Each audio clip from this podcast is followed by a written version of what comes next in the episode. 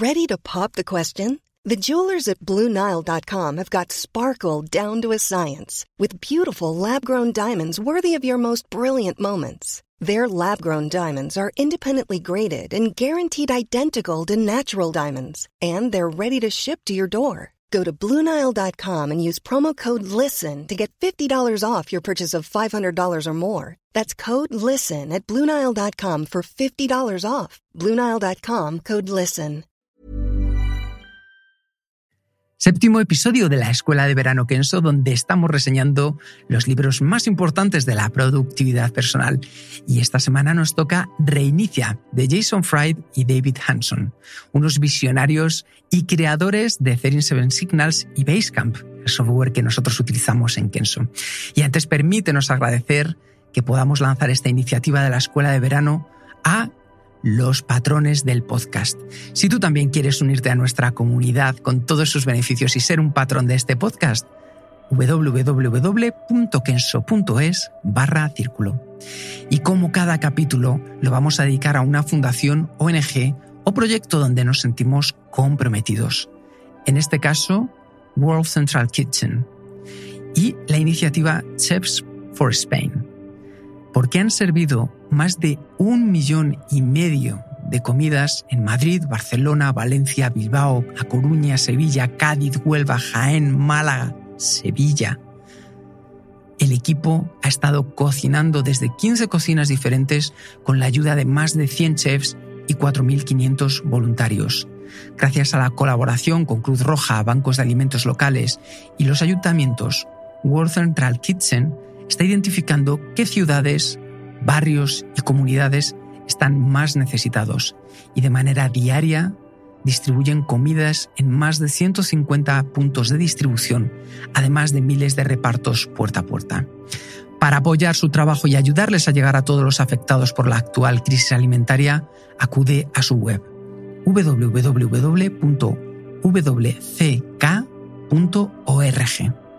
Y ahora sí, te dejo con la reseña de Reinicia. Disfruta.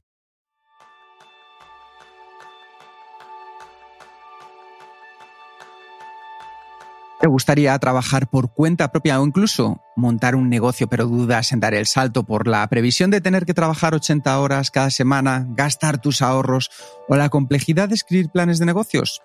Pues es el tema principal del programa de esta semana, donde aprenderás cómo borrar lo aprendido y pensar en la empresa de otra manera, de la mano del libro Reinicia de Jason Fried y David Heinmeier Hanson. No, te he complicado vivir con este nombre. Buenos días. Bienvenidos a un nuevo episodio de Kenzo Círculo, el podcast donde descubrirás los libros para ser efectivo y vivir más feliz. Yo soy Jeroen Sangers, aprendiz en optimizar mis recursos. Y yo soy Kike Gonzalo, aprendiz en montar empresas y decir mal el segundo apellido de David Heinemeier Hanson. Heinemeier Hansen. Heinemeier. Es lo que yo creo, ¿eh? porque yo tampoco soy danés. ¿eh? Claro, es, lo que tiene. Eh, lo primero, este libro quizás os haya llamado la atención porque parece que sale algo fuera de los márgenes que estábamos viendo de los libros de productividad. Y los libros, también por así decirlo, famosos que, podéis conocer de la gente de, de, Jason, tanto de Jason como de David, pues pueden que sean sus otros dos libros, tanto Remote como rework principalmente. Pero elegí este porque muchos de vosotros, cuando he hablado, hemos hablado, nos habéis comentado que tenéis siempre un proyecto en mente, habéis tenido la idea de lanzar cosas, algunas nos han ido bien, y yo creo que este es el momento también de poder tomar un análisis desde la perspectiva de la efectividad personal de cómo podemos sacar el máximo provecho a estas ideas que seguro que nos rondan la mente, porque aunque sean para un proyecto personal, seguro que las tenemos ahí. Y nosotros lo que hemos hecho ha sido leer este libro desde esa perspectiva. Así que, Jerón, ¿qué nos vamos a encontrar en este libro? Sí, me gusta mucho esta reflexión que haces, porque yo creo que efectivamente es un libro de, empresa, pero yo creo que también es un libro súper útil, aunque no quieres liderar un negocio. Que hay muchos consejos también de productividad. básicamente, yo, yo, yo, creo que es un libro de, de sentido común. Sí obviamente hay muchas más cosas que se pueden hacer cuando realmente estás creando una empresa, pero también si trabajas dentro de un departamento, cómo gestionar las personas, eh, cómo, cómo, organizarte, cómo, cómo vender tus ideas, cómo promocionar tus ideas, pues todo esto puedes hacer aquí. También habla de reuniones, etcétera. Y, y por eso, incluso cuando, si no quieres liderar un negocio, vale la pena porque, porque es un libro fácil de leer. no sé, no sé que, si, si lo hace a propósito, Kike, pero los libros que tú has elegido hasta ahora para las reseñas, para mí son todos, eh, yo creo que son todos libros que, hace poco hemos, eh, hemos tenido el Make Time, que, que son 83 eh, consejos de, de productividad, básicamente, ¿no? Y aquí tenemos otra vez un libro que está lleno de capítulos que incluso a veces son solo un párrafo, ¿no? Y, y con dibujos. Por tanto, son, primero, y son pocos, pocos, eh, pocas páginas, pero después, pues muchas veces contienen dibujos, por tanto, eh, es fácil de leer y simplemente puedes saltar las partes que no te, no te, te implican o que, que, tú no necesitas y leer las cosas que, que sí, que es otra vez un libro para, para ir picoteando. Claro. Yo creo que es, tiene mucho que ver con el estilo de Jason y de David quiero recordaros que son los fundadores de esa compañía que a nosotros tanto nos gusta de software que se llama 37 Signals. Eh, y de ahí nosotros trabajamos con su producto estrella, que es Basecamp. Y lo que han hecho es verdad que es un libro diferente. Un libro que al final se lee sencillo, se lee en el orden que tú consideres oportuno y nos adentra en una nueva realidad empresarial y personal. Por eso a mí me gustan tanto sus libros, porque van directos al grano, no hay paja. Se nota que la editorial no busca en ellos que llenen 500 hojas, sino que de verdad manden un mensaje potente. Y creo que si leyerais cualquier reseña que os podéis encontrar de sus libros, probablemente lo mismo que encontraríais es lo que estamos diciendo ahora, que son libros directos, breves, con un significado muy potente y que nos lleva directos a lo que necesitamos aprender. Así que, sin más dilación, yo me imagino que tú querrás contar algo más de Jason y de David o de la empresa, ¿no, Jerún? Vale, sí, básicamente son, eh, son personas que llevan a la práctica lo que explica en este libro. Básicamente este libro es, su, su, manual de usuario, ¿no? Es, es una, una, vista detrás de las cortinas de, su empresa, que por cierto ya no se llama 37 Signals como explica en este libro, ya han cambiado el nombre y se han cambiado el nombre a Basecamp, ¿no? El, y, de todos estos productos que también al final del, del, libro hay una lista de productos que estos casi todos ya están, ya están descategorizados, ¿eh? solo tiene Basecamp. Y, el año pasado lanzaron el Hey, un cliente, un, un, servicio de correo electrónico. Son los dos que tienen. Lo que sí que tienen, y eh, esta es la gracia, yo soy usuario de Basecamp desde su primera visión y, y tienen este, este política de dar soporte para siempre. Por tanto, todavía hay clientes que utilizan la primera versión de Basecamp o, o cualquiera de las aplicaciones que han lanzado en el, futuro y los servidores todavía están funcionando. No excepto nuevos clientes, pero si, si te has dado de alta, pues tendrás acceso para siempre. Por tanto, todos estos productos que ya no tienen, ¿no? Que, que todavía están, están disponibles para los clientes eh, actuales. ¿no? Esta es la gracia. Um, y este es, esto, es, es un, un, manual de, de, de, cómo trabajan ellos, cómo sus valores, sus maneras de ver el, el, el negocio. Y es un, eh, un, mensaje de simplicidad que ya miramos un poco, ¿no? Porque que este directamente explica un poco en, en, en, el primer capítulo que se llama La nueva realidad, pintan un poco la, la situación, ¿no? Que, que antes, en, hace 100 años, para montar un negocio teníais que buscar una inversión porque tenéis que construir una fábrica y hoy en día este ya no es necesario porque tenemos la tecnología para que cualquier persona pueda crear negocio desde casa con un, con un portátil y nada más. Y, y este es lo primero, ¿no? Hay una nueva realidad que todo el mundo puede hacerlo.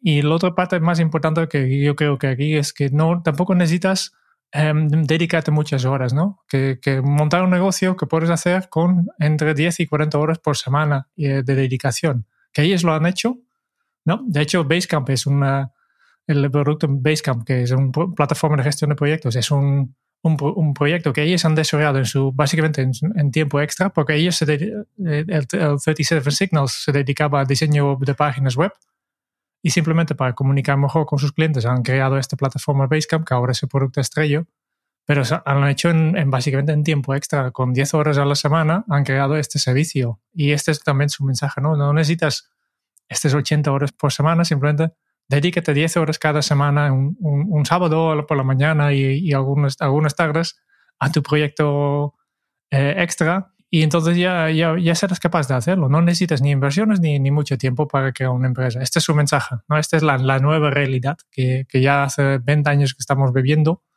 y, y que todavía muy, muchas personas no se han enterado. Efectivamente, y para ello lo que han hecho es algo muy sencillo. En 10 bloques, 10 bloques que vamos a tratarlos, tocan 86 puntos. Y esos 86 puntos, como bien decía Jerún, apenas llevan el máximo, no sé si dos páginas, Jerún, y un, y un dibujo, dos páginas y un dibujo. Sí, sí, algo así, algo así. Entonces es muy sencillo entender qué es aquello que nos están intentando transmitir y también es fácil llevarlo a la práctica. Entonces, el primero de los capítulos es el que ellos llaman desechos. Desechos y a mí me ha encantado porque al final lo que hace es ponernos en contexto a la hora de pensar qué es lo que tenemos que hacer para lanzarnos, el contexto mental, el contexto físico de nuestro alrededor. Y parte de los consejos que dicen es primero que ignoremos al mundo real, porque el mundo real, el mundo que nos rodea, la mayoría de las veces lo que está viviendo es una realidad diferente a la nuestra, no tiene esa pasión por ese proyecto que queremos lanzar, no entiende por qué nos queremos poner con ello. Entonces, te van a decir siempre que lo tuyo jamás funcionará en el mundo real. Por eso dicen que lo dejes de lado, no les hagas caso. Tú eres el que tienes que centrarte en ese proyecto que lleves dentro, ya sea personal, ya sea profesional, lánzalo hacia adelante.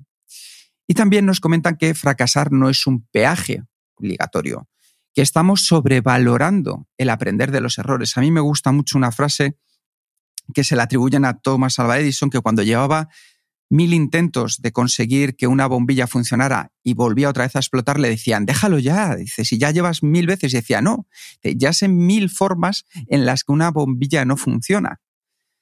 Entonces, ¿qué sucede? Que estamos en una sociedad que está muy arraigada a aprender de los errores. Él ya lo sabía, ya te lo dije. No es tan importante eso como la idea de que el fracaso no es un requisito para triunfar. De hecho, una de las cosas que dicen ellos es que hay un estudio de Harvard que revela que los empresarios que han tenido éxito tienen muchas más posibilidades de volver a conquistarlo. Sin embargo, aquellos emprendedores que fallaron la primera vez tienen las mismas expectativas que aquellos que van a iniciar su primer negocio, un 23%. O sea, hay números también detrás. Y hay un punto que a mí me encanta, que lo hemos hablado de hecho en capítulos de Kenso, y es que dicen que cuando te pongas en esta parte de desechos, planificar al final es conjeturar. Es decir, tú tienes que ser capaz de improvisar, de aprovechar las oportunidades que se te presenten en el camino. ¿Por qué? Porque vas muy ligero, es decir, no llevas detrás 25 personas, una inversión potente, no, tú vas ligero, entonces tienes que aprovechar aquellas cosas que te vayas encontrando en el camino. Si tú, desde el punto de inicio hasta el punto de final, encuentras que la línea recta es el camino, estás equivocado. Esto ya lo decía Gaudí, que la línea recta es de humanos, la línea curva es de Dios. Es decir, si encontramos aquello que por el camino a lo mejor no nos lleva por el camino más recto, pero sí nos va ayudando a todas esas cosas del camino poder utilizarlas, siempre nos va a ayudar a trabajar sin un plan que nos dé miedo, que tengamos que seguir a pies juntillas y que muchas veces nunca se va a convertir en realidad. Y luego, otra de las cosas que normalmente la gente se pregunta mucho es pensar en crecer. Pero crecer ¿por qué? O sea, ¿por qué todo el mundo pensamos en crecer? Lo importante muchas veces no es que nuestra empresa crezca al máximo o nuestro proyecto personal crezca al máximo. Lo que tenemos que encontrar es qué hay detrás, en encontrar un tamaño ideal y mantenernos en él. Justo ayer leía una reflexión que hablaba acerca de por qué las personas eh, les interesa ser famosas, cuando es mucho más probable que se viva mejor haciendo lo que haces que te ha hecho famoso sin ser reconocido por ello. Ese escritor que no necesita ir luego a las ruedas de prensa, que no necesita de la fama, que puede seguir dedicando su tiempo a eso que de verdad la apasiona, que es el escribir. Aquí es lo mismo, es encontrar de verdad cuál es tu tamaño ideal con el que no te acomplejes, no tienes que llegar a ser una multinacional, a lo mejor das servicio a 100 personas, pero es un servicio de tanta calidad que te vas a sentir satisfecha o satisfecho por ello. Otro de los puntos que tiene dentro de desechar es que desechemos el trabajar, trabajar, trabajar. El ser adictos al trabajo no significa que nos vayan a dar más oportunidades de que las cosas salgan bien. De hecho, una de las personas hace poco escribía en los comentarios del podcast que se sentía mal porque estaba lanzando dos proyectos y que si no les dedicaba cada uno el mismo tiempo y al final de la semana estaba haciendo en torno a 80 horas semanales, pues que se sentía culpable. Esto lo hemos hablado y yo sé que vosotros lo sabéis, yo confío, confío en vuestro criterio, que ser adictos al trabajo no es la mejor manera de conseguir mejores y más resultados. Lo importante también es tener en cuenta aquellos momentos en los que necesitamos descansar, aquellos momentos en los que necesitamos afilar el hacha para volver con mayor claridad a nuestro día a día. Porque trabajar más solas solo nos lleva un sentimiento de culpabilidad y desmoralización. Y siempre vamos a tender a hacer algo, que es que si nuestra empresa crece con ese sistema, los demás entenderán, los que se vayan incorporando, que tenemos que calentar la silla. Y eso no es lo que buscamos. Nosotros lo que tenemos que buscar es que las personas puedan dar lo mejor de sí mismas de manera óptima. Y también el último de los puntos que tratan en este capítulo de desechar es que nos convirtamos en starters.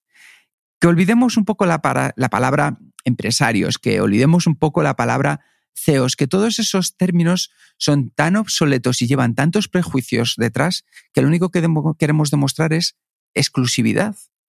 Sin embargo, cualquier persona que comenzamos a hacer algo, un proyecto, un negocio personal, el empezar, el comenzar, el llamarnos starters, el llamarnos comenzadores o emprendedores de esta manera, sí que lleva algo detrás de connotación positiva, de que estamos emprendiendo.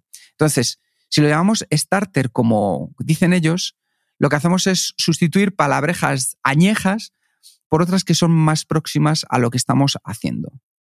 Entonces, no necesitamos masters, no necesitamos MBAs, no necesitamos trajes, no. Lo que necesitamos es una idea, confianza en ti mismo, en ti misma y un empujón para arrancar. Y arrancar es ese segundo capítulo que os va a comentar Jerún. Sí, efectivamente. Eh, ya, ya, hemos matado unos cuantos mitos, ¿no? y ahora vamos a, empezar con nuestro negocio en este, en, en, este capítulo, en esta sección. Y directamente empiezan en estilo Kenso, con un propósito. ¿no? Primero dicen, lo que tienes que, hacer es buscar una cosa para hacer, un, servicio, un producto, y tiene que ser algo que tú tienes sensación, que tú sientes que, es importante. ¿eh? la idea es que dejas tu huella en el universo, ¿no? Crea un producto que realmente te gustaría tener en el mercado. Y la mejor forma de, encontrar este, este producto, este servicio, es empezar con tu propia situación. ¿Qué necesidades tienes tú? Busca productos que, que tú quieres utilizar, que tú necesitas. Porque como explican que si, si un producto soluciona un problema tuyo, seguramente hay mercado, porque tú no eres el único que es así, ¿no? Y también es la única forma en que, que tú sabes perfectamente qué son, cuáles son las necesidades del, del, cliente, porque tú eres uno de ellos, ¿no? Y tendrás posibilidades para mejorar. ¿no? Puede haber miles de cosas que hacer. Ideas no hay de sobras, ¿no? Pero ellos dicen directamente las ideas no valen nada. Todo el mundo puede tener una buena idea. Una buena idea no, no, no tiene importancia. Lo que, lo que tiene importancia es que realmente arrancas con algo, con algo que realmente vas a crear y haces tu primer, primer borrador de, este servicio. Y tiene que ser una cosa pequeña, porque a veces pensamos que para crear un primer borrador necesitamos mucho dinero, mucho tiempo y no hay tiempo para hacerlo. Pero aquí es un capítulo que a mí me gustaba es que se llamaba La falta de tiempo no es excusa. Y, claramente aquí, aquí expliquen, eh, la frase que, que yo tengo subrayada es siempre hay tiempo si lo gastas bien. ¿no? no hay tiempo para todo, pero para, si una cosa es importante para ti, siempre encuentras el tiempo, siempre, siempre. Y por tanto, no hace falta que, que para lanzar tu proyecto dejas de, de, tu trabajo actual, simplemente hazlo en tu tiempo libre, como ellos han empezado con Basecamp. Y así también si, si, tienes que dedicar tu tiempo libre, directamente sabrás si esta pasión que tienes para este producto es real. ¿No? Que si realmente si eres capaz de aguantarlo durante semanas, meses, cada, cada sábado por la mañana dedicando este, este proyecto en tu tiempo libre, pues si realmente es algo que, que, quieres hacer, si realmente quieres dejar este, tu huella en el universo, pues seguramente que sí. Eh, si, no, si no encuentras la motivación, seguramente no es un proyecto que tienes que, que perseguir, ¿no? También importante que directamente defines quién será tu cliente ideal. Este seguramente, si, si has leído algún libro de negocios, este es un, clásico que todo el mundo dice, ¿no? no e, es un error intentar de, hacer un servicio para todo el mundo, ¿no? Simplemente define muy bien cuáles son y cuáles no, decide qué valores representas, qué valores representa tu producto, y esto facilita mucho la toma de decisiones y también más tarde cuando, cuando hablamos de marketing, de cómo, cómo presentarlo, será mucho más fácil de explicarlo a una persona fanático de, de con exactamente este tipo de problemas para, para convencerla de, hey, yo tengo una solución para ti, está hecha para ti, exactamente con, con, todo lo que tú necesitas. Y esto también implica que hay, hay personas que, que tal vez no son aptos para tu producto o para tu servicio, ¿no? El capítulo, la sección se llama Arranca y directamente aquí, eh, aquí viene con una, otra parte que yo creo que podría estar en los desechos, que ya, ya, he hablado un poco de, planificar, es conjetuar, ¿no? Aquí hablan de, la, de, la, declaración de misión, ¿no?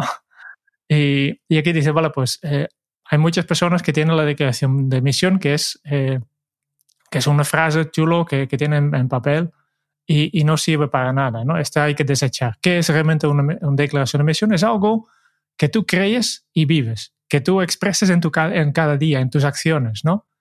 Por tanto, tiene que ser mucho más que esta frase bonita en el hoja de papel, ¿no?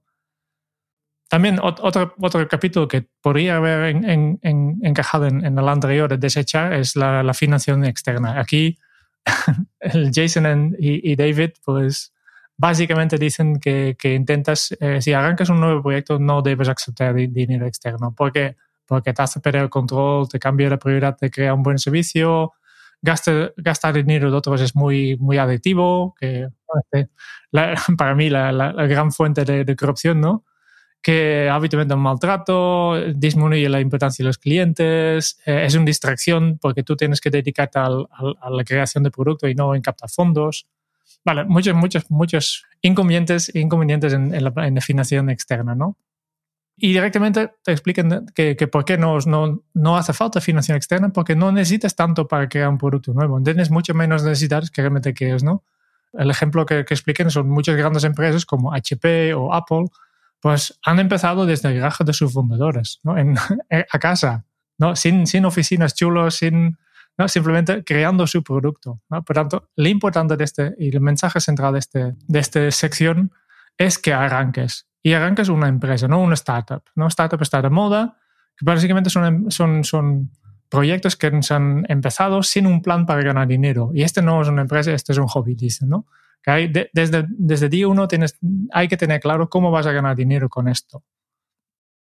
Porque al final, esto es lo que, lo que quieres hacer. Ser ligero, no necesitas planes eh, y arranque y empieza. Este es un poco el, mensaje de esta primera sección. Sí, señor. Y a mí me gustaría compartir, después de haber lanzado tres empresas, que tanto en las que acerté como en las que me equivoqué, muchos de los mensajes estaban presentes en este libro, por lo cual me animé a recomendarlo y que pudierais leerlo por si tenéis en mente tanto si pensáis lanzar como si pensáis, oye, ¿por qué me fue mal? Y saber, aprender también de ello. De este punto, de las que estaba comentando Jerún, a mí hay una que me gusta especialmente y es el trazar una raya en la arena. Es decir, el tener una línea que tú te marques en un momento determinado que sepas que en el momento que la sobrepases, o es para bien o es para mal, pero que sepas de antemano que en el momento que cruces esa raya que tú has marcado en dentro de este proyecto, digas, aquí hay un límite. ¿Por qué? Porque hay veces, que lo veremos ahora más adelante, que nos emperramos demasiado en que confiamos que esa idea es buenísima pero a lo mejor es buenísima en nuestra mente, es buenísima para nosotros, o a lo mejor es verdad que era buenísima, pero no la hemos ejecutado como debiera ser, o no es el momento, no está ahí la audiencia. Con lo cual, tan importante como subir al caballo es saber bajar del caballo antes de que nos tire. Así que es una que recomiendo especialmente. Entonces, como veis, llevamos dos capítulos, el primero que es desechos, el segundo que es arranca, Sigue toda una secuencia lógica, un contexto, un punto de partida y ya nos ponemos en movimiento con Avanza.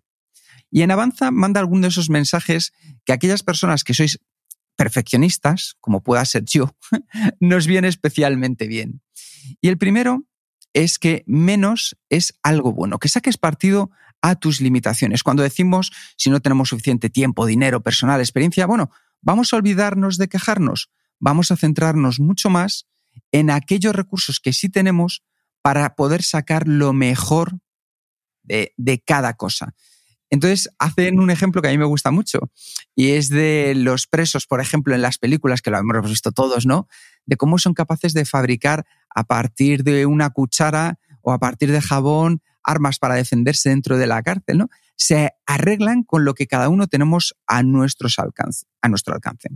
Entonces, es muy importante que nosotros dejemos de quejarnos por no tener suficiente lo que sea e imaginemos lo lejos que podamos llegar con lo que ya tenemos. El segundo es que es mejor una mitad única que una unidad a medias. ¿Qué queremos decir con esto? Pues que al final lo importante es que no es que tengamos todas las cosas que queremos de ese proyecto toda la vez lanzado porque si no el cliente no lo va a entender. No. Así será imposible que tiremos hacia adelante y nosotros lo que queremos es avanzar y hacerlo bien. Al final, con todos los recursos y las limitaciones que tenemos, tenemos que intentar hacer las cosas de la mejor manera posible, de una manera efectiva. Así que tendremos que saber qué vamos a decir que no, a qué vamos a decir que no, qué vamos a sacrificar para un momento más adelante y centrarnos en el bien mayor, que es el resultado final. Entonces, vamos a reducir ambiciones a la mitad, porque es mejor una mitad única que una unidad a medias. El tercero es que empecemos en el epicentro. Es decir, hay muchas fuerzas que nos van a llevar en diferentes direcciones dentro de nuestro proyecto. Pues puede ser una, la parte tecnológica, que estamos con algo que creemos que va a ayudar a muchas personas. Por otro lado, a lo mejor está, nos está tirando también la audiencia, entonces decimos, no, pero tenemos que satisfacer a la audiencia. Por otro lado, los tiempos del mercado. Lo importante es que al final nos concentremos en lo que es el epicentro, donde está la clave del proyecto que tú estás desarrollando. ¿Cuál es la esencia? Y hacernos una pregunta muy sencilla. ¿Puedes seguir existiendo tu proyecto sin eso en concreto? Si la respuesta es que sí, es que eso no es el epicentro. Si la respuesta es que no puedes sobrevivir, ese es el epicentro de tu proyecto. Así que si tienes dudas, piensa en cuál es la parte de la ecuación indispensable. El siguiente punto es algo que a mí me costó muchísimo y es que te olvides de los detalles en un principio. Lo perfecto es, el enemigo de lo bueno, en este caso. Entonces, ponen el ejemplo muy claro de un arquitecto que cuando diseña un edificio no se preocupa por las baldosas que se van a colocar al final en el baño. Eso llegará, porque todo llega en su momento. Entonces, si nosotros ahora invertimos energías, tiempo, dinero, recursos en ese pensamiento, lo que estamos dejando es de invertirlo en ese epicentro del que hablábamos en el punto anterior. Así que es muy aconsejable tenernos y grabarnos a fuego, que nos tenemos que centrar en esos detalles y dejar los otros para el final, porque siempre vamos a querer añadir algo nuevo, nunca vamos a estar satisfechos al 100% con lo que estamos haciendo. Lo importante es que es un proyecto y un proyecto se va completando en fases. Vamos a por la fase 1, cuando ya esté completo nos vamos a por la fase 2 y así hasta el final. Otro de los puntos que incluyen dentro de este capítulo de avanzar es que sepamos que tomar decisiones es justo eso, es avanzar. Y los problemas suelen comenzar cuando empezamos a posponer decisiones confiando en que la respuesta más adecuada se presentará más adelante. No, error, crash error. Esto me ha pasado mucho. Nosotros tenemos que tomar las decisiones a día de hoy, en el ahora, en el presente, porque si pensamos en el pasado o nos centramos en el futuro, lo único que vamos a estar es condicionados. Condicionados por aquello que no hicimos bien y nos gustaría hacer mejor, que es el pasado, y con unas expectativas que pueden ser irreales del futuro. Así que centrémonos con los recursos, con las cosas que tenemos para poder decidir en una decisión que nos ayude desde el presente. Como veis, muchas de estas cosas se pueden seguir aplicando a nuestra vida personal. Es decir, tomar decisiones es avanzar. Entonces, ese es otro de los puntos importantes, como no darle tantas vueltas a la vida. Es decir, cada vez que nosotros vamos pensando en las cosas que hicimos en el pasado, de cómo fueron, si fueron, esa pregunta de y si, y si, y si, y si yo hubiera hecho esto, y si hubiera contratado a aquella persona, y si hubiera invertido aquí, esos sí, sí ya no van a cambiar.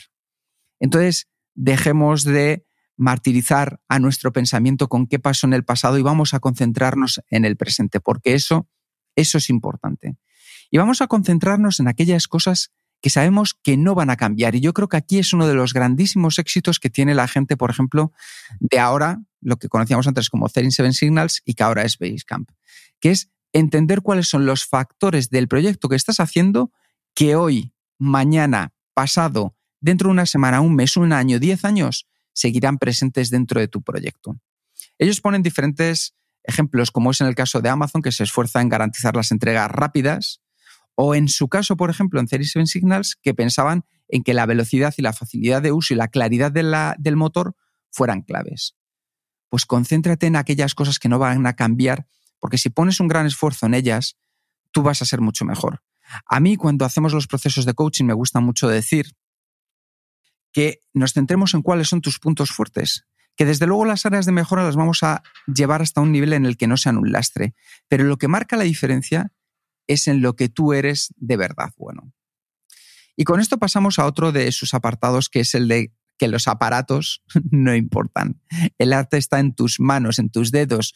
Tú al final, esto nos pasa mucho a los guitarristas, que tenemos una cosa que se llama GAS, que en inglés es Guitar Acquisition Syndrome. Y siempre pensamos que si tenemos una guitarra mejor, un amplificador mejor, mejores pedales, tocaremos mejor la guitarra. Y no es así. Lo importante está en tus manos, en cómo con una guitarra, me da igual que me la des a mí o que se la dieras a Jimi Hendrix en su momento, con la misma guitarra él sacaría magia y yo sacaría unos cuantos acordes. Entonces, sigue mejorando tú lo que está en tus manos. Y esto nos pasa mucho, ¿eh? Esto nos pasa muy a menudo. No busquemos en las herramientas la solución, la solución está en nuestras manos. Otra cosa es cuando nos dicen también que no vendamos o no nos centremos solo en una sola cosa, sino que también pensemos en subproductos.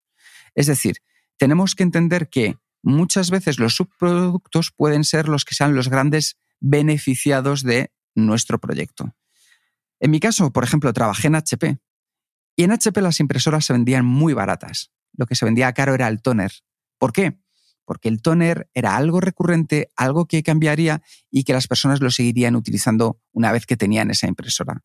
Entonces, pensemos en esos subproductos que nos pueden ayudar a ir más lejos. Y el último de los puntos que nos incluyen dentro de Avanza, del capítulo de Avanza, es que lo saques de una vez, que lo lances ya. ¿Por qué? Porque cuanto antes lancemos nuestro proyecto, antes lo mostremos, mayor compromiso obtendremos con él.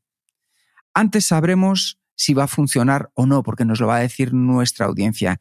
Entonces, en cuanto tengamos el producto mínimo viable, Vamos a por él de cabeza, que no nos dé miedo. El no ya lo tenemos. Vamos a aprender de todas aquellas cosas que nos van a explicar, de todas aquellas cosas que vamos a aprender, de lo que nos van a decir, porque no estamos rebajando la calidad, lo que estamos haciendo es ofrecer el mejor producto dentro de lo que podamos ofrecer y eso sí, recalcando que al final la petición, el entenderlo, el ver cómo la gente lo utiliza, es lo que nos va a dar más información para ver la auténtica realidad de nuestro proyecto y cómo podemos mejorarlo. Así que ya llevamos tres capítulos. El de contexto, que es el de desecho, vamos a quitarnos todas aquellas cosas y pensamientos que no funcionan, el cómo arrancar y el comenzar a avanzar. Y con esto pasamos al cuarto, que este tiene mucho que ver con nuestro mundo, ¿verdad, Jerún? Que es el de la productividad. De la productividad, sí. Ya hemos lanzado, eh, por, cierto, el, último capítulo del de alabanza hay un ejemplo que a mí me encantó, que, que es que hablan de los chicos cómo lanzarán Basecamp en su primera versión. ¿eh? siempre hablamos de, de, versión mínimo viable, ¿no?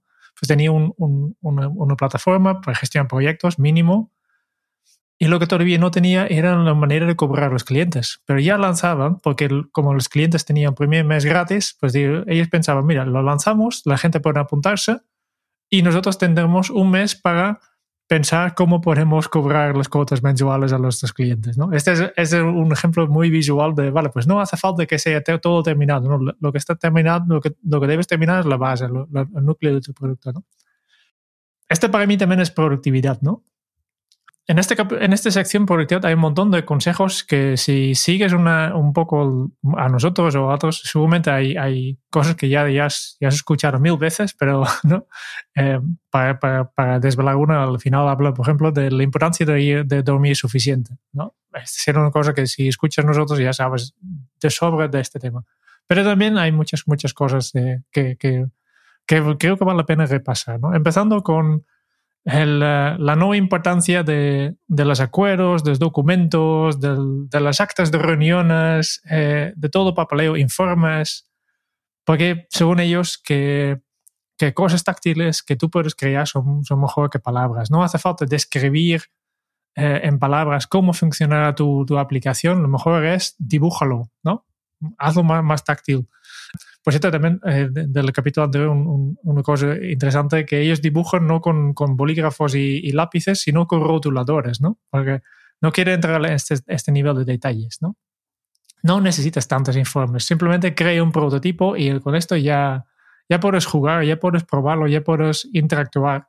Y este da mucho más valor que cualquier documento que tú puedes escribir, ¿no? Después también una cosa que yo no he visto nunca, que simplemente eh, una pregunta que, que, es interesante en cualquier proyecto es, vale, pues um, si hay algún problema, si, si llegamos a un, a un, imprevisto, tenemos que abandonar el proyecto o continuar, ¿no? Que todos sabemos que, vale, pues hay proyectos que, que simplemente no son viables y tenemos que abandonar, y hay proyectos que, que tal vez son difíciles de, de, de, conseguir, pero si nos esforzamos y continuamos e insistimos, podemos conseguirlo, ¿no? Y es, siempre es impo importante es, es es complicado saber, vale, en qué punto estamos, ¿no? ¿Tenemos que abandonar o no? Y lo han presentado una lista de preguntas que, que en, el, en, el, capítulo expliquen un poco mejor, pero son súper interesantes, ¿no? De, de, por ejemplo, preguntas de ¿por qué hacemos esto? ¿no? ¿Qué problema estamos solucionando? Eh, lo que hacemos, lo que producimos realmente es útil, añadimos valor, Pro, provocará esto un cambio en comportamiento de las personas. Hay una manera más fácil de hacerlo. ¿Qué podemos hacer en su lugar? Realmente vale la pena hacerlo. ¿no? Una serie de preguntas que, que si además lees las, las descripciones, que, que, pueden ser preguntas muy, muy útiles de, para tomar esta decisión de, hey, hay que abandonar o tenemos que insistir un poco más. Después vamos al, a lo que nosotros conocemos como los ladrones del tiempo, ¿no? hablando de, con, primero las, las interrupciones las interrupciones. Y aquí, aquí directamente, e, ellos son, eh, siempre digo, David y, Jason, si, si los lees un poco en, en, las redes sociales en sus libros, ya ves que son um, personas con opinión, ¿no? Y directamente aquí, aquí lo que explican es, vale, si tú trabajas las noches y los fines de semana, no es que tienes demasiado tiempo, es que no vas a lo suficiente durante la jornada laboral, simplemente no, no trabajas de forma productiva, ¿no? Y este probablemente es, es debido a las interrupciones. Em, una frase clásica de, de, de, Basecamp también es las interrupciones dividen la jornada laboral en momentos laborales. Y yo creo que es la realidad de muchísimas profesionales que nos están escuchando ahora, ahora mismo también. ¿no? Eh, tenemos un, entre medio una interrupción entre 12 y 11 minutos y esta hace que, que no tenemos grandes bloques de tiempo en que podemos concentrarnos. ¿no? Y, y, por eso es tan importante que haces todo lo posible. Aquí, eh, yo creo que solo este, este este capítulo, en lugar de ser una página, podría ser todo un libro, pero em, básicamente dice, vigile mucho con las interrupciones, elimina todo lo que, pues, lo, que puedas, planifica tiempo para estar solo, sin interrupciones, ¿no? planifica en tu agenda un bloque de tiempo, ponte en las reuniones, ¿no? Para, para tener este tiempo, porque es cuando realmente haces tu mejor trabajo. Y después pasa, pasan, pasamos a otro, otro de los ladrones de tiempo, las reuniones, ¿no? Y es directamente el, el, título ya, ya su opinión, las reuniones son tóxicas, ¿no? Y caros, porque tal como nosotros ya hemos hablado varias veces en, en este podcast, una reunión de una hora con 10 personas no es una reunión de una hora, es una reunión de 10 horas. Y son caros. Y, y, a veces vale la pena, pero son, son ellos muy pocas veces. Habitualmente hay, hay, formas mejores de hacerlo por escrito. Si tienes que pasar información a tus compañeros, escríbelo en lugar de, de obligaros eh, a todos a escuchar. Eh, otra vez, si tú tienes que explicar algo que, que para ti es una hora, pues eh, otra vez, si tienes 10 personas escuchando, son 10 horas impedidos del, de, de, tiempo de la empresa y, y no, no, es la manera más efectiva de hacerlo, ¿no? Y también vigile mucho con si, si tienes que planificar una reunión, fíjale, piense muy bien sobre la duración. La gran mayoría de las reuniones tienen una duración que simplemente es la duración por efecto de la aplicación de calendario que utilizan. Que si, si tu calendario está configurado en una hora, seguramente tienes muchísimas reuniones de una hora. Si le cambias a media hora, seguramente tendrás más reuniones de media hora. ¿Y, por qué no planificar una reunión de siete minutos? Si tú crees que en siete minutos puedes transmitir la información que tienes que transmitir o tomar esta decisión que tienes que tomar. ¿no? Ser consciente de este, este hecho. Después, eh, más, eh, más ladrones del tiempo aquí. El perfeccionismo es otro, otro, del, otro de las claves que, que, hay, que hay que vigilar mucho. ¿no? Eh, ellos hablan aquí de, soluciones judo, ¿no? del deporte. ¿no? Buscamos soluciones con la eficiencia máxima, con, aplicando el esfuerzo mínimo. Esto es lo que queremos conseguir. En cualquier, cualquier situación no queremos la máxima eficiencia con el mínimo esfuerzo. No hace falta ser perfecto, pero queremos, el, el, pareto está aquí, ¿no? El 80-20. Queremos el 80% de los resultados con 20% del esfuerzo. Esto es lo que estamos, estamos buscando. Em, también lo que buscamos es ser rápido, rápido gana. Ellos buscamos el quick wins, ¿no? No, no, si hay dos soluciones y una nos va a costar dos meses y otro dos días, pues obviamente los dos días es mejor. ¿Por qué? Porque una solución rápido crea impulso. Y si tienes impulso, estás motivado. Es mucho más motivador si tú sabes, mira, yo hemos empezado algo y en, en, una semana hemos terminado. Ya tenemos algo para celebrar. Es mucho más eh, más motivador si cada dos semanas tienes algo para celebrar que si tienes que esperar en dos meses para, para, celebrar algo más grande. Por tanto, es importante celebrar estas pequeñas victorias y, hazlo rápido. Intenta hacerlo lo más rápido posible, que, que tener un resultado ya, ¿eh? si puede ser. No seas un héroe, es otro capítulo que me, que me, ha gustado, que me ha gustado mucho, que explica eh, básicamente, eh, seguramente nos ha pasado a todos, ¿no? Tú empiezas un proyecto, una, una tarea y tú piensas que, que, va, en dos horas puedes hacerlo, ¿no? Tienes que solucionar un problema o crear una, añadir una nueva función a tu producto y tú piensas que es algo de dos horas y tú comienzas a trabajar y resulta que es un poco más complicado. ¿eh? Y al final eh, no son dos, son cuatro, son seis, has trabajado todo el día y todavía no estás, no estás, eh, no, estás no, has terminado. Y entonces, pues el día después continúas, porque no puedes abandonar ahora, porque has invertido uno, un día entero en este proyecto y continúas y continúas y continúas, que no puedes dejarlo, porque entonces eh, todo este trabajo que ya has hecho ha sido por, por nada, ¿no? Este en la economía se, conoce como los gastos hundidos, ¿no? De, vale, es una inversión que este tiempo ya has pedido, no, no, no recuperes nunca más, aunque si dejas o, si continúas, este tiempo ya, ya has pedido, ¿no? Y por tanto, vigilo mucho de estas tareas que, que se alargan mucho más de lo previsto, ¿no?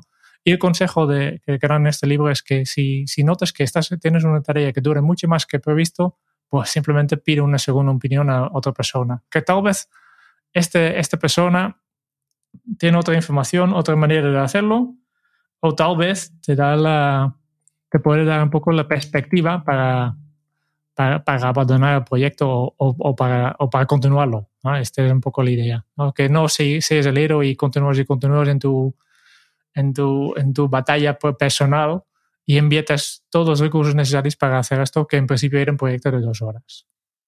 Este, a mí, yo, yo, soy uno de estos que a veces me ha pasado, ¿no? Vale, un ejemplo pues, reciente, ¿no? Montamos una, una comunidad, y, vale, es una plataforma, configuramos, ponemos el logotipo, etcétera, y ya está. Y al final hay muchos mucho más detalles. En este caso hemos decidido continuar, pero era mucho más complicado que, que nosotros pensamos, ¿no? Y es, muy, es un peligro. Y después, un, un, algunas cosas más. Productividad general, ¿no? Eh, tus previsiones son un fiasco. No tenemos una bola de, cristal y, en general los humanos somos optimistas. Somos muy optimistas, ¿no?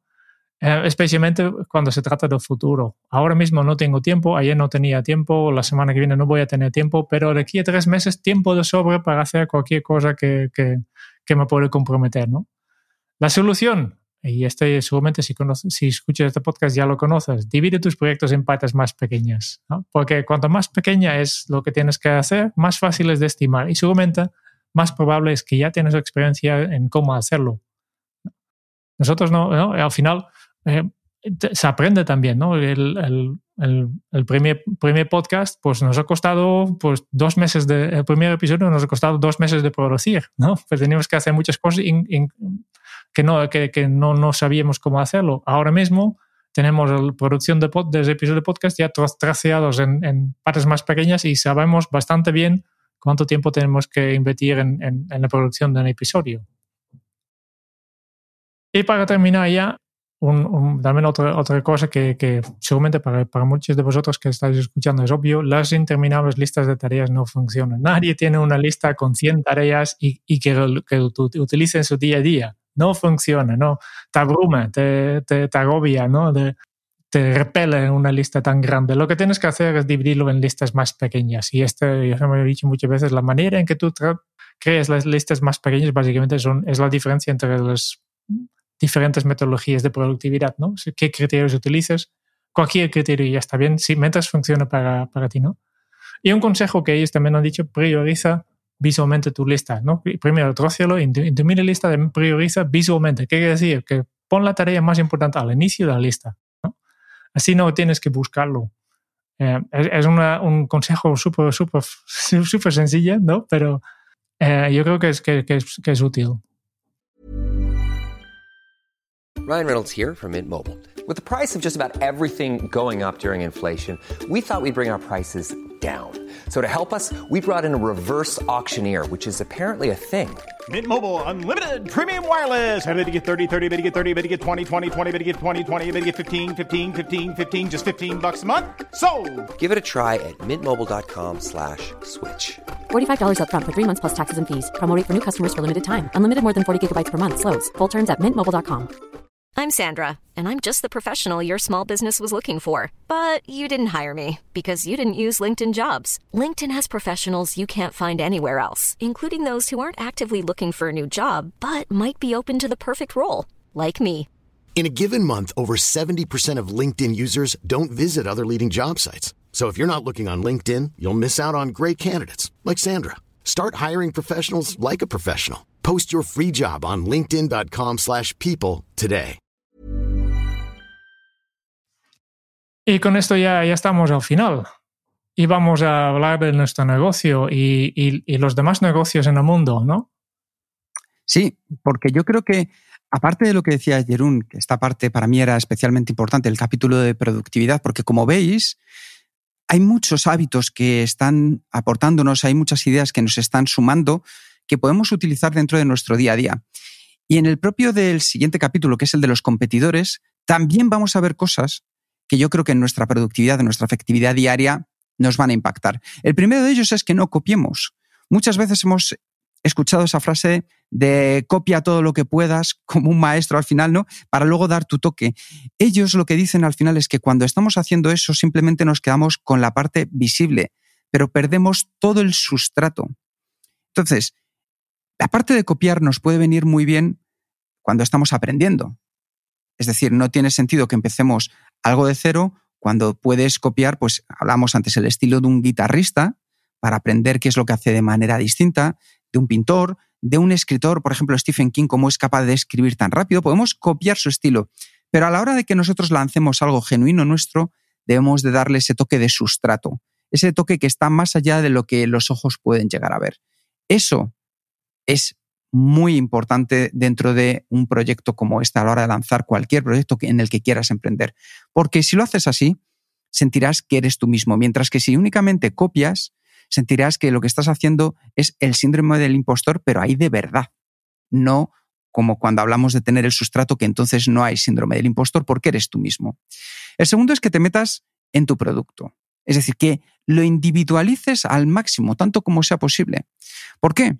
Porque si tienes éxito, al final la gente intentará copiar lo que haces, pero hay una manera de protegerte de las réplicas y es convertirte tú mismo en parte de tu producto o servicio.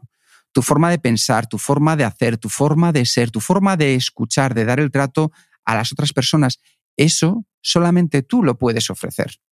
Entonces busca aquello que a ti hace que seas único y especial e intenta transmitírselo al proyecto. Por ejemplo, nosotros en Kenso todas las respuestas, cada uno de los correos que recibimos, los respondemos o Jerún o yo, personas que están al otro lado. Personas que no tememos el reconocer que también tenemos todavía a día de hoy problemas con la productividad y que queremos seguir mejorando. No somos superhéroes, somos personas como tú y como yo. Entonces, hay una parte que seguro que si escuchas otros podcasts, pues dirás, no es que sea mejor o peor, pero sabrás diferenciar dónde está el estilo Kenso. Entonces, métete en tu producto. El siguiente es que elijas tu pelea. y este me gusta mucho, es al final de, el, el de pelearte. Porque verás que al final tú eres el que tiene que defender tu proyecto. Y si tú eres de la opinión de los que tus competidores son un desastre, pues es el momento de decirlo, porque es una forma de diferenciarnos. Es como cuando hacemos unfollow en las redes sociales. Es un acto de generosidad también porque estamos diciendo que sí a ti mismo, a lo que a ti te diferencia. Eliges seguir a aquellas personas que crees que te van a sumar más, que te van a aportar, que quieres escuchar lo que dicen, en lugar de cantidad. Entonces nos centramos en la calidad. Y es muy bueno saber dónde está nuestra diferencia respecto a los demás. Y si es necesario, meternos para diferenciarnos. Porque así tendremos, por así decirlo, un contrincante, una némesis que nos va a proporcionar una historia, una información que nosotros podemos compartir con los clientes y saber dónde está la diferencia entre ellos y nosotros. Y no significa que unos sean mejor que otros, pero sí que nos ayuda a diferenciarnos mucho. El siguiente de los puntos es, menos que la competencia es más. Es decir, ¿cuántas veces habéis ido a un menú de un chino, por ejemplo, y tienen 85 platos y no sabes cuál elegir? ¿Cuántas veces vas al menú del día del restaurante de la esquina, tienen tres entrantes, tres segundos y te resulta todo muchísimo más fácil? Y esto no es una técnica que utilicen solo las empresas para emprender, sino que también lo habéis podido encontrar, por ejemplo, en Apple. Apple lo que hace es ofrecerte menos productos, cuatro colores, muy sencillos. Apenas hay diferencias entre uno y otros, porque así nos ayuda muchísimo mejor a centrarnos en cuáles son nuestras ventajas competitivas, a hacerlo más sencillo, más ligero, más ágil, más barato y sin necesidad de tener tanto mantenimiento. Entonces, sintámonos orgullosos de tener menos porque ese menos va a aportar mucho más. Otro de los puntos dentro de la parte de competidores es que te centres en ti en lugar de centrarte en ellos. Es decir, ¿quién le importa lo que hagan los demás?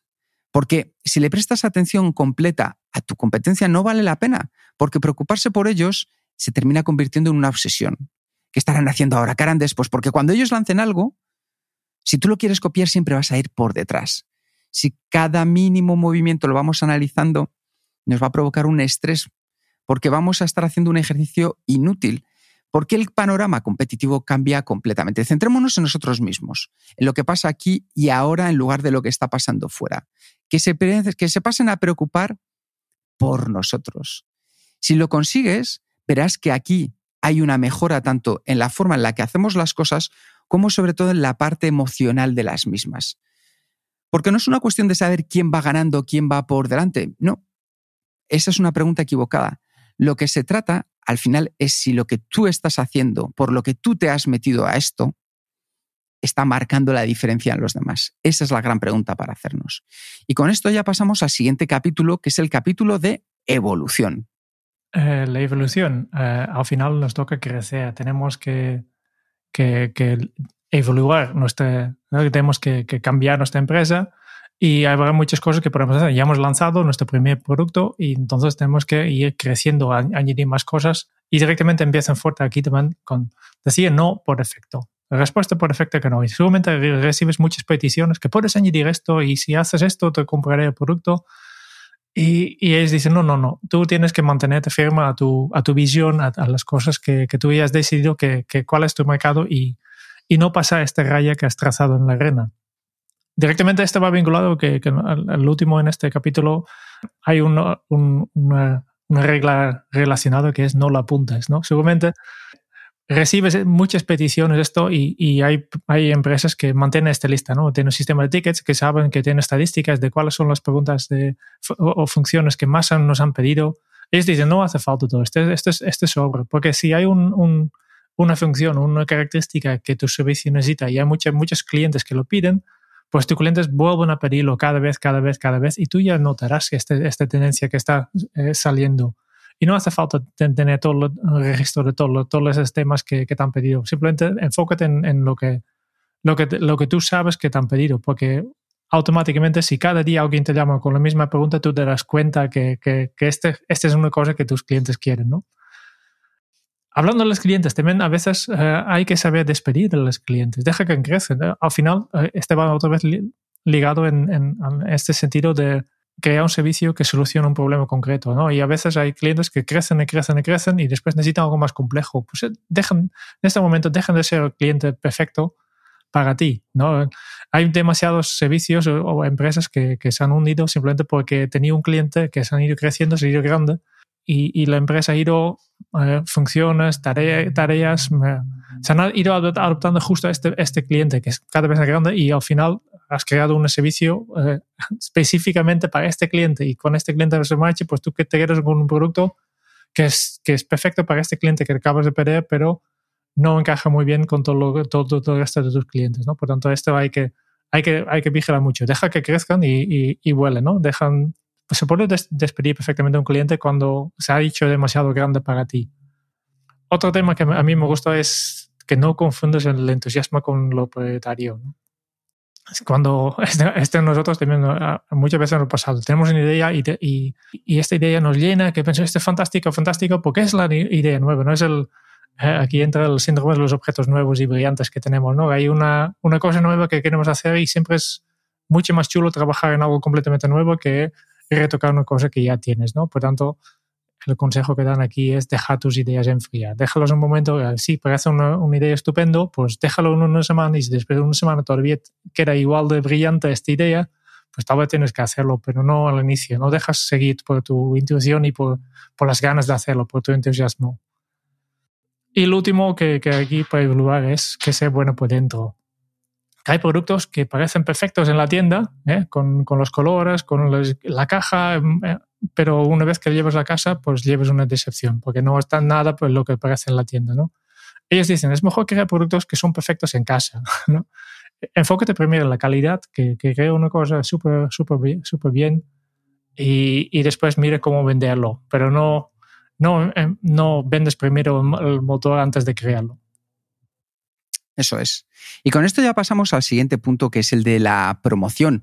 Y aquí yo he encontrado, Jerún, no sé si tú también, algunos puntos de verdad interesantes. Interesantes porque la forma de llevarlos a la realidad creo que aporta mucho. El primero de ellos es el de valor a la oscuridad.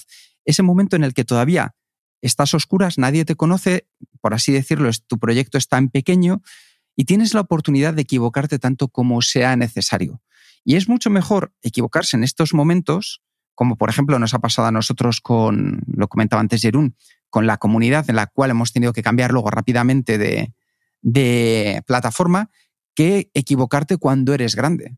¿Por qué? Porque todo eso sí que involucra mucho más ruido. Entonces aprovechemos ese momento, démosle más valor y cuando no estamos bajo los focos es el mejor momento de asumir riesgos sin preocuparnos de pasar vergüenza. El segundo de los puntos que comenta dentro de la promoción es el de crear tu audiencia. ¿Qué significa crear tu audiencia? Que hay clientes fuera y esos clientes están dispersos. La idea es que consigas que se conviertan en seguidores. Y todos tenemos una audiencia. Ya lo dice esa frase que siempre hay un roto para un descosido. Entonces, aunque sea poca, siempre vamos a tener audiencia. Lo que está claro es que buscaremos mayor audiencia. Y eso es tu arma secreta. Porque muchas veces los grandes proyectos se gestan a través de esa audiencia fiel que se convierten, entre comillas, en evangelizadores de lo que están contando. Gente que está tan enamorada de lo que estás haciendo que se lo cuentan a otros. Cuando vosotros, por ejemplo, comentáis a otros amigos, oye, escúchate este podcast de Kenso, eso para nosotros tiene un valor incalculable.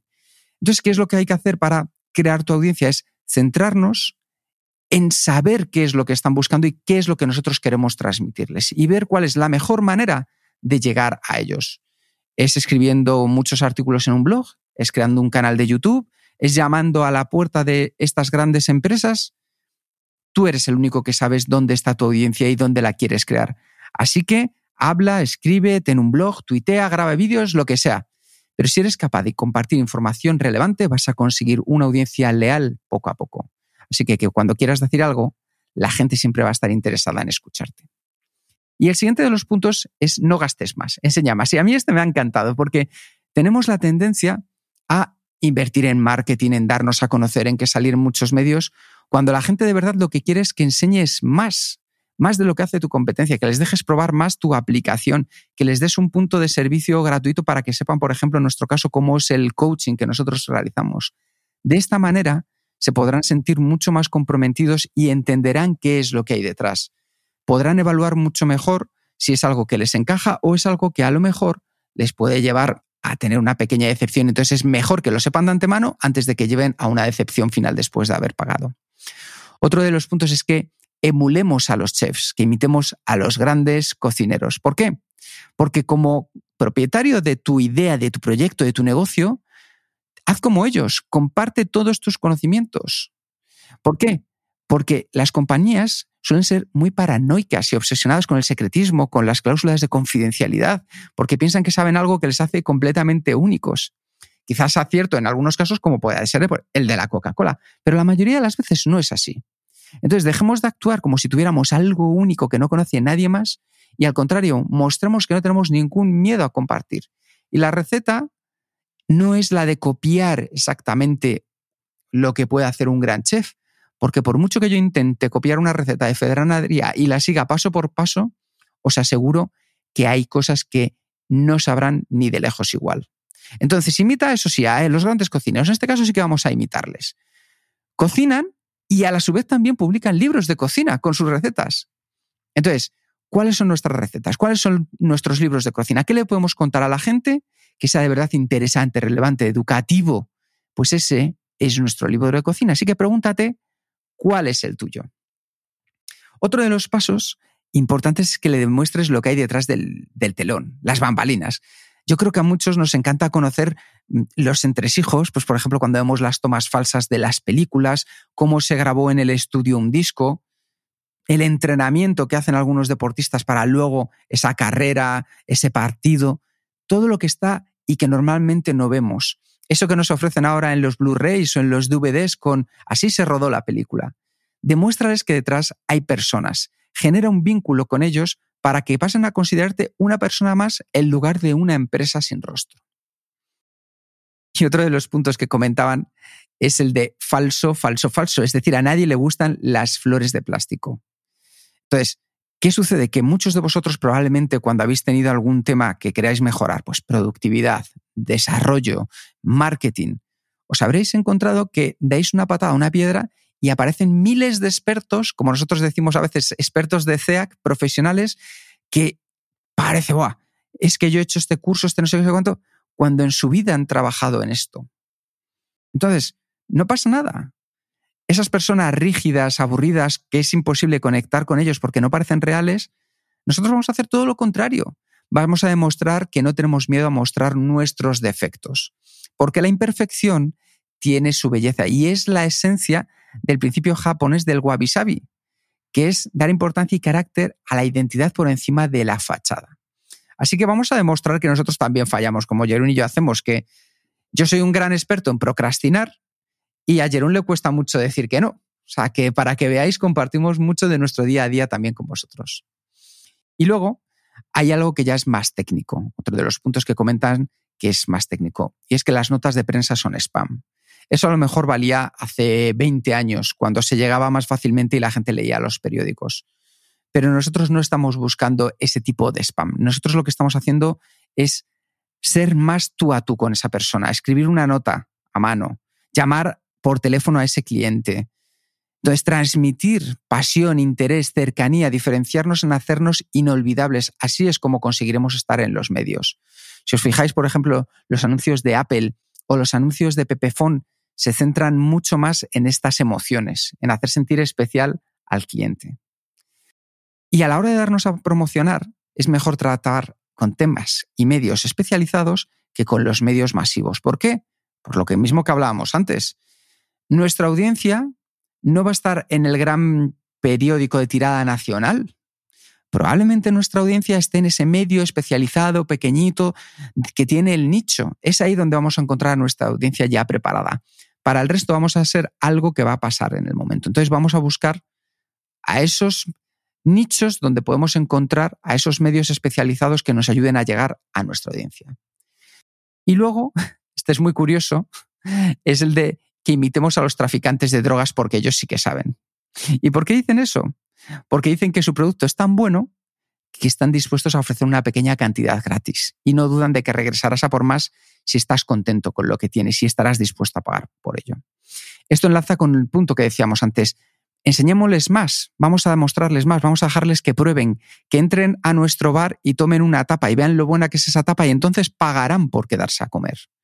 Vamos a buscar eso si hacemos una aplicación, vamos a darle más oportunidades a la versión gratuita para que así estén dispuestos a pagar esto yo lo viví, por ejemplo, con HighTrack cuando ofrecíamos en nuestra aplicación de productividad unas funciones muy potentes a nivel gratuito. Había mucha gente que cuando hablabas con ellos nos pagaba no porque necesitara las opciones extras, sino porque ya estaba enamorado, enamorada de la herramienta. Entonces tengámoslo en cuenta. Y luego dicen también que marketing no es un departamento, sino que todo es marketing. Cualquier cosa que hagas, desde contabilidad hasta la persona que abre la puerta si tienes una oficina, hasta si tienes una reunión, la primera cara que ven, todo ello es marketing, porque todo eres tú. Si tienes y desarrollas software, cada mensaje de error es marketing. Estaréis hartos de ver los mensajes de Windows, pero luego hay otros de otras empresas que son mucho más interesantes para darnos el mismo mensaje, que es el de error, pero eso marca la diferencia. Cada correo que envías es marketing. Cada vez que respondes al teléfono es marketing. Cada vez que alguien está empleando tu producto, eso es marketing. Todas estas pequeñas cosas suman un todo mucho mayor que el de hacer acciones de marketing sueltas. Y el último punto que tratan dentro de la parte de promoción es el mito del éxito en un día. Es difícil dar en el clavo con lo primero que vamos a conseguir. Es complicado eh, hacerse rico en siendo youtuber, por ejemplo, simplemente en un año. Tenemos que conseguir hacernos especiales y todas esas historias de éxito están trabajadas por detrás, llevan tiempo. Entonces, cambiemos el chip de pensar del éxito de un día para otro por un crecimiento sostenido y controlado, donde disfrutemos del viaje. Porque al final, el llegar a la meta, si no hemos disfrutado del viaje, apenas va a servir. Disfrutemos de cada día que te vas a levantar, que vas a hacer ese proyecto que te entusiasma y verás cómo entonces el éxito lo vives tú dentro de tu día a día y cada vez irás ganando mayor audiencia y mejores resultados. Y ya con esto pasamos al capítulo de contratar. Es un capítulo grande y yo creo que, podemos pasar bastante rápido porque no creo que sea demasiado interesante para la mayoría de nuestros oyentes, ¿no? Pero cuatro claves. Eh, primero, no contrates mm, personas para hacer cosas que tú no has hecho, ¿no? Primero, es importante que tú mismo haces lo que, lo que, lo debe hacer esta persona.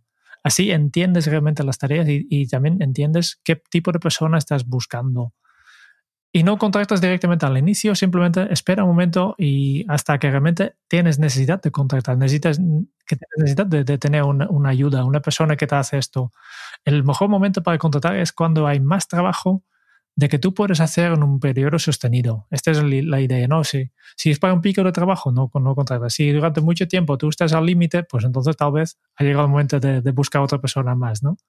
Y relacionado con esto, cuando una persona que ya trabaja para ti se va, pues no buscas inmediatamente otra persona. Déjalo un, un, un momento para que tú puedas ver si realmente todavía existe esta necesidad de, de tener a esta persona aquí. Contrata simplemente cuando hay, hay una necesidad. No, no, no contratas simplemente porque encuentras la persona perfecta. No, si una persona perfecta, pero sin, sin tener la necesidad de, de, dar trabajo a esta persona, pues es una mala, un, un mal contrato, ¿no? No bases en la oferta, pues busca la, la, la, la demanda que tú tienes, ¿no?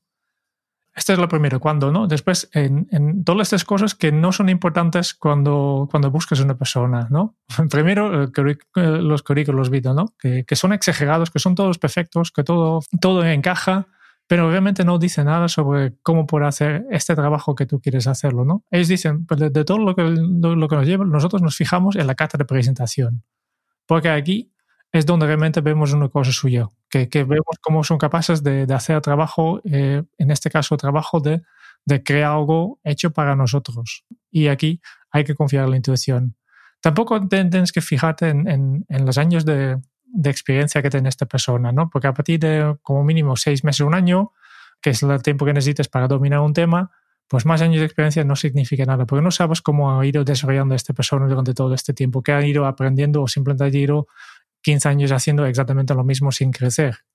Tampoco fíjate en, los títulos académicos, que, tampoco quiere decir nada, porque existen muchísimos buenos profesionales que no tenían tan, buenas notas en la clase.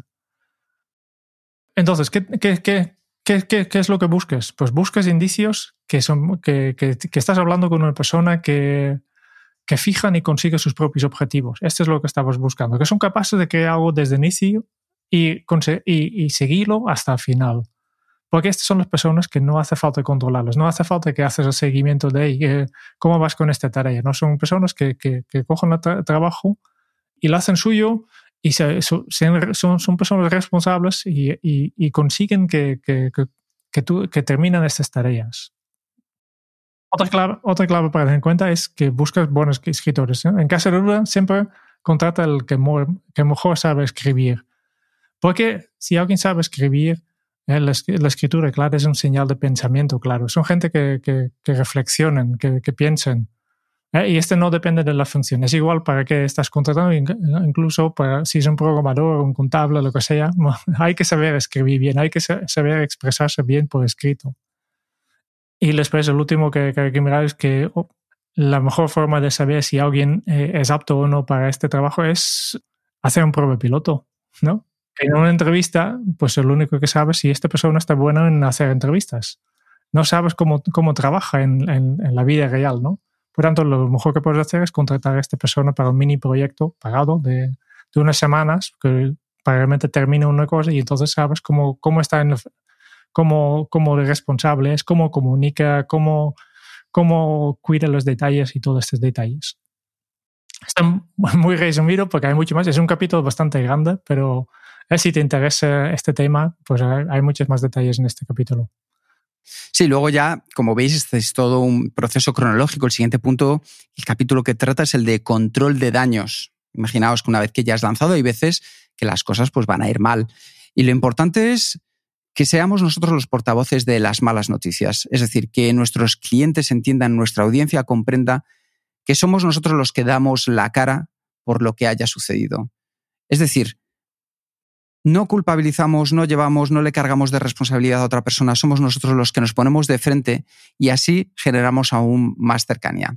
Entonces, en este capítulo nos, nos explican cosas como cómo decir que lo sentimos, eh, la velocidad que lo cambia todo, es decir, que nosotros seamos capaces de ser rápidamente dar eh, la información que necesitemos y otros puntos como traer las cosas al frente y respirar hondo y relajarnos, porque es algo que sucede. Entonces, simplemente centrarnos en el de respirar hondo.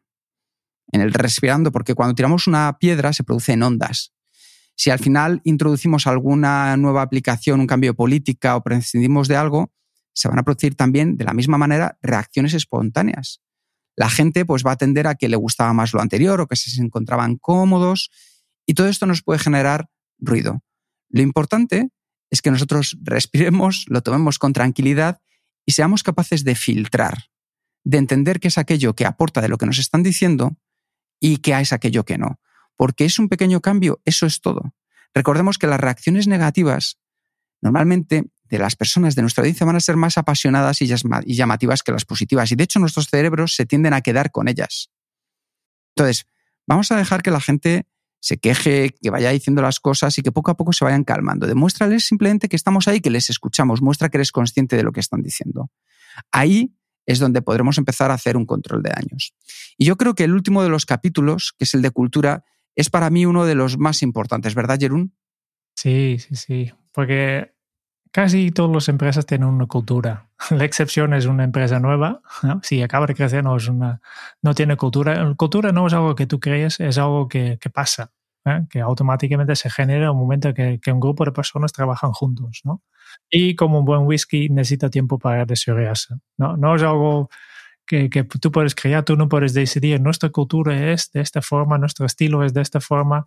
Cultura tampoco es poner una mesa de futbolín en la sala. Al final, lo que, lo que hay que evitar es que una cultura, intentar moldear demasiado cultura con reglas, con normas, ¿no? Porque eh, siempre, siempre estamos intentando solucionar problemas que todavía no han pasado y la mayoría de ellos no, nunca pasarán. Por tanto, no hace falta que haya tantas reglas para pensar cómo así que hacemos esto, ¿no? Optimiza para ahora y preocúpate por el futuro en otro momento.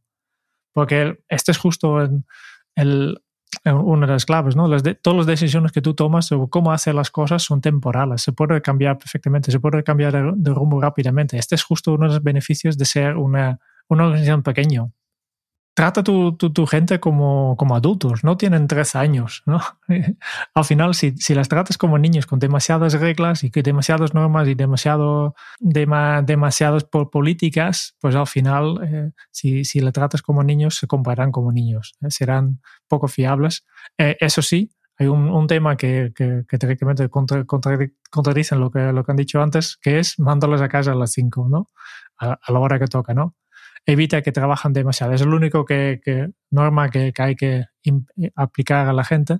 De, pues no necesitas meter más horas, necesitan mejores horas. Y la única manera de hacerlo es eh, asegurarles que no trabajan demasiado.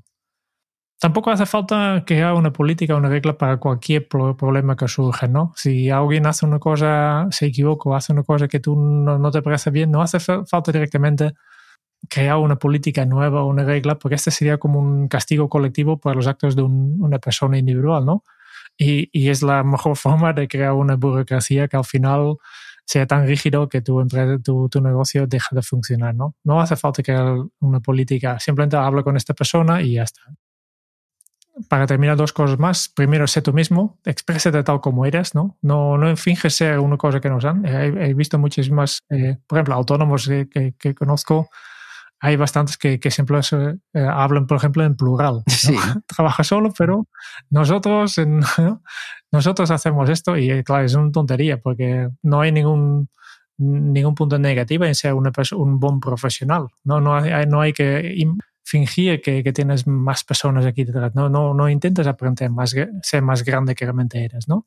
Y de la misma forma, evita también utilizar palabras demasiado técnicas, el lenguaje corporativo, que tampoco en, en, día a día tú no hablas así, por tanto en, en, tus comunicaciones con clientes, por ejemplo, tampoco tienes que hablar así, simplemente hablo tal como eres. Y un, un punto que a mí me, eh, que yo llevo muchos años diciendo, estas típicas disclaimers al, a los mensajes de correo electrónico que, que, que, no sirven para nada, ¿no? De este, este mensaje es para el destinario, no sé qué, no sé cuántos, que, que muchas, muchas personas uh, ponen al final de los correos. Ellos dicen también que este es fingir que es algo legal y no tiene ninguna validez legal yo no, yo no puedo eh, meter unas condiciones de uso de un correo electrónico y meterlo después de, haber, eh, de haberte puesto el, mensaje, ¿no? al final del mensaje. Tú primero lees mi mensaje y después yo te, digo, yo te explico cómo puedes utilizarlo.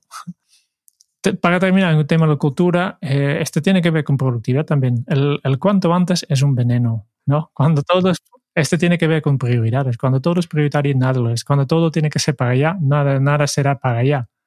Yeah. Y, y, muy, muy importante, que, de hecho han, creado todo un libro eh, sobre esto, el último libro que han publicado solo trata de esto, de, trabajar desde la calma, ¿no?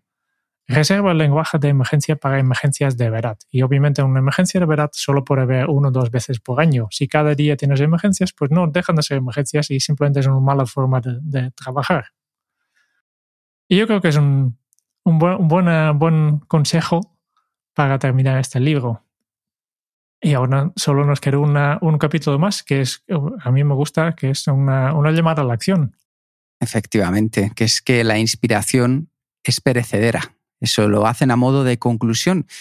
Al final, lo que dicen es que todos tenemos ideas, que las ideas son inmortales, que duran siempre. Lo que no dura siempre es la inspiración, que es como la fruta fresca o la leche, que tienen fecha de caducidad. Así que si quieres hacer algo, tienes que hacerlo ahora. No lo aparques durante un par de meses y luego vuelvas, no. Sencillamente no te puedes permitir decir que lo harás más tarde. Más tarde ya no estarás con el mismo entusiasmo. Si un viernes te encuentras con esa inspiración, sacrifica el fin de semana y sumérgete en el proyecto. Cuando estás inspirado, eres capaz de hacer en 24 horas el trabajo de dos semanas, porque la inspiración es como una máquina del tiempo. Es una cosa mágica, un multiplicador de la productividad, un motivador, pero no se quedará esperándote. Está ligada al momento, te atrapa, así que atrápala tú también y sácale partido. Este ha sido el capítulo más largo que hemos grabado nunca. Sí. y todavía no hemos acabado. no, porque nos queda el estilo y la valoración. Así que, Jerún.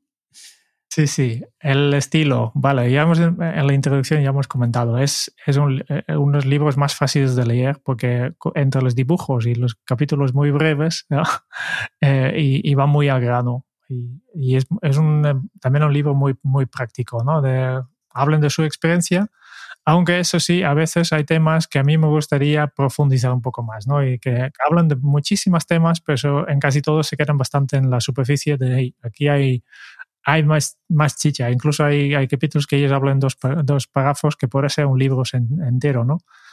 Pero yo creo que eso sí, que para todos, incluso para los que no están montando empresas o negocios o productos o servicios, pues hay mucha, muchos consejos, muchos consejos que, que pueden ser útiles. Ah, por tanto, visto esto, que, que, yo, yo valoro positivamente este libro. Yo, yo, eh, yo daría un 4.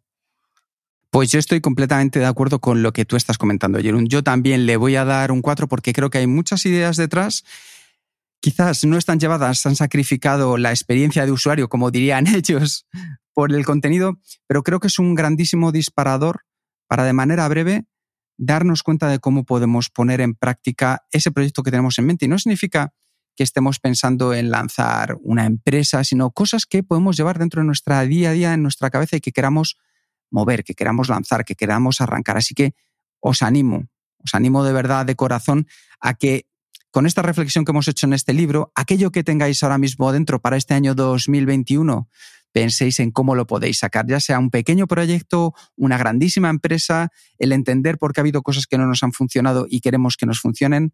Así que os animo de verdad a este libro. Y Jerún, solo nos queda una cosa más, aparte de despedirnos, y es cuál va a ser el siguiente libro, así que sorpréndeme. Sí, a ver, a ver. Hay un libro que, que no es muy, muy viejo, ya hace unos años que ha salido, pero hace, hace dos años creo, y lo he querido leer y hace poco salió traducido en castellano y por tanto pienso que es una buena idea. Y el libro se llama Hyperfocus o Hyperfocus de Bueno, subtítulo ¿Cómo centrar tu atención en un mundo de distracciones? Wow, me parece súper bueno porque además es un libro que yo tenía ahí también con ganas de, de ver, con ganas de leer y siempre me ha generado esa duda porque Chris Bailey al final es una persona, yo creo que cuanto menos interesante para ver esas cosas que ha estado haciendo en su día a día. Eh, yo eh, leí su primer libro y es un libro que tengo que reconocer que, me gustó, así que vamos a por ello. Sí, sí, el primer libro es el, Productivity Project, ¿no? Eso es, el Productivity Project. Los experimentos que, ha hecho Chris, eh, por ejemplo, experimentos de 30 días, retos de 30 días, como hacemos nosotros, pero a la bestia, ¿no? como, si, si, no me recuerdo, hay una de, de, dormir solo cuatro horas a la noche, meditar cada día, no sé qué, que, ha hecho un montón de, de, de bestiales, ¿no? Eso es. Así que fenomenal. Pues este ha sido largo, pero creemos que hay muchos mensajes detrás que pueden ser de, de, vuestra entera utilidad, así que os animamos a que os lancéis a escucharlo y si os resulta útil, pues a leerlo también. Muchas gracias por escuchar el podcast de Kenso.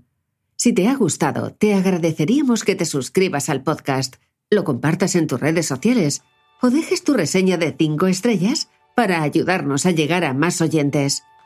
Y si quieres conocer más sobre Kenso y cómo podemos acompañarte a ti, a tu equipo o a tu organización en el camino hacia la efectividad personal, puedes visitar nuestra web kenso.es.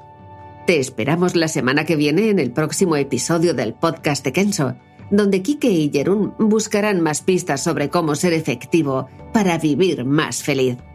Y hasta entonces, ahora es un buen momento para poner en práctica un nuevo hábito Kenso. Como decían, si quieres hacer algo, hazlo ahora. Nos vemos muy pronto. Chao.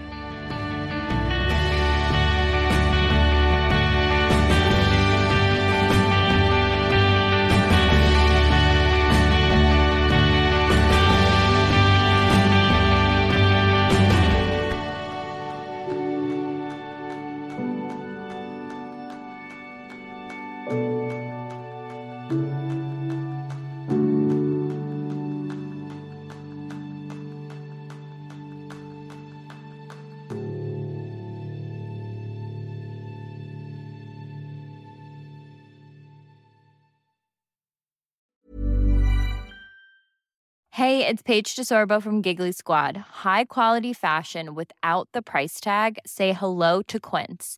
I'm snagging high-end essentials like cozy cashmere sweaters, sleek leather jackets, fine jewelry, and so much more. With Quince being 50 to 80% less than similar brands.